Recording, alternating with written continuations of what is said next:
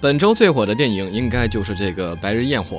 导演刁亦男的这部作品在最近一次的柏林电影节上获得了最佳影片的金熊奖，同时片中的男主角廖凡拿了最佳男主角的银熊奖，这还是华人演员第一次拿到这个奖项。片子不错，他安安静静的用现实主义手法讲了一个连环杀人案，不急不缓的节奏里蕴藏着巨大的戏剧张力，既有文艺片的内在价值，也有了票房潜力。作为文艺片的价值，我在这里就不多说了。在著名的小清新门户豆瓣上面，已经有很多深入分析的影评，特别感兴趣的可以去扫荡一下。廖凡在片中的存在感很强大，整个戏基本上是靠他一个人拉动的。我看的片子不是特别多，但是我是觉得，自从姜文的《让子弹飞》以来，国产电影里就没有再出现过这么爷们的形象。所以廖凡在《白日焰火》里那个表现是很赞的。其次是桂纶镁，有时候在电影里看到一些美女演员背台词的那个样子，我就特别着急。好端端的一张脸，生生的被自己的演技拉成了负分。桂纶镁在这部戏里的演技是过关了，至少没有影响到我去欣赏她那个美好的长相，所以我没话说。就这样吧，槽点就这么多，进英文影评吧。没见过这么好使的，像天女散花，扔的全省哪哪都是。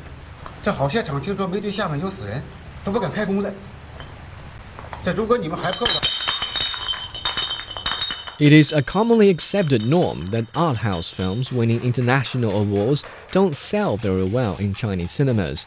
Director Wang Quan'an's romantic drama Tuya's Marriage won the Golden Bear at the 2007 Berlin Film Festival, but its total box office revenues never exceeded the 2 million yuan benchmark.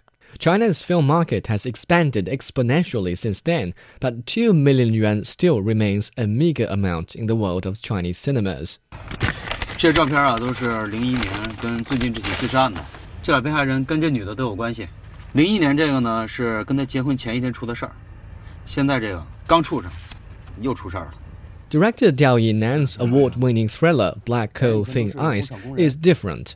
In just four days of its release, the latest winner of the Best Picture award in Berlin has earned more than 50 million yuan. Not bad for an award-winning production in a market that is yet to learn how to appreciate films that don't feature a pounding soundtrack.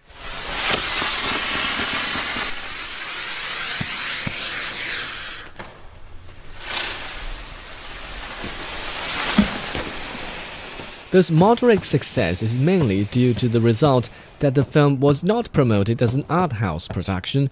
Instead, it's being touted as another Chinese blockbuster, and the distributors were not lying when they promised an enchanting story.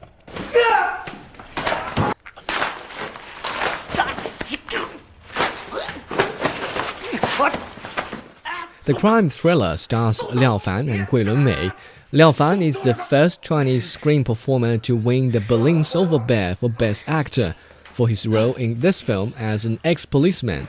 He is connected to Gui Lunmei's character of a young widow while investigating the murder case of the latter's husband.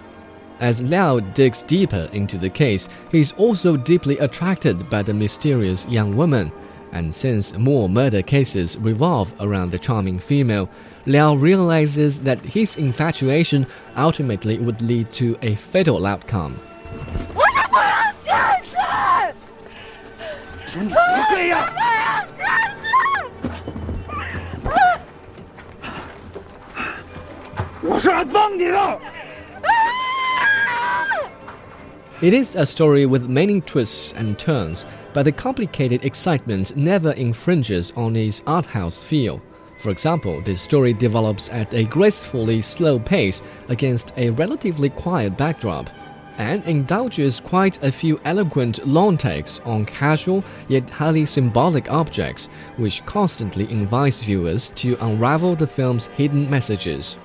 Just one day after its public release, numerous articles have already emerged analyzing the film in detail, utilizing everything from Freudian to feminist theories. 谁家这个酒意思呀？哎，哎呀，好大的酒味儿！老爷们不喝酒，上炕不长久。一天满嘴跑火车你，咱家不是没有？家里有。 Liao Fan's acting skills have also been widely appreciated. Since Jiang Wen's 2010 movie Let the Bullets Fly, Chinese viewers have not seen many masculine figures on the big screen. Liao's profile fills that vacuum. In contrast, Gui Lunmei is her usual quiet self. Normally, the poor acting of some Chinese actresses renders their beauty pointless, but not this time.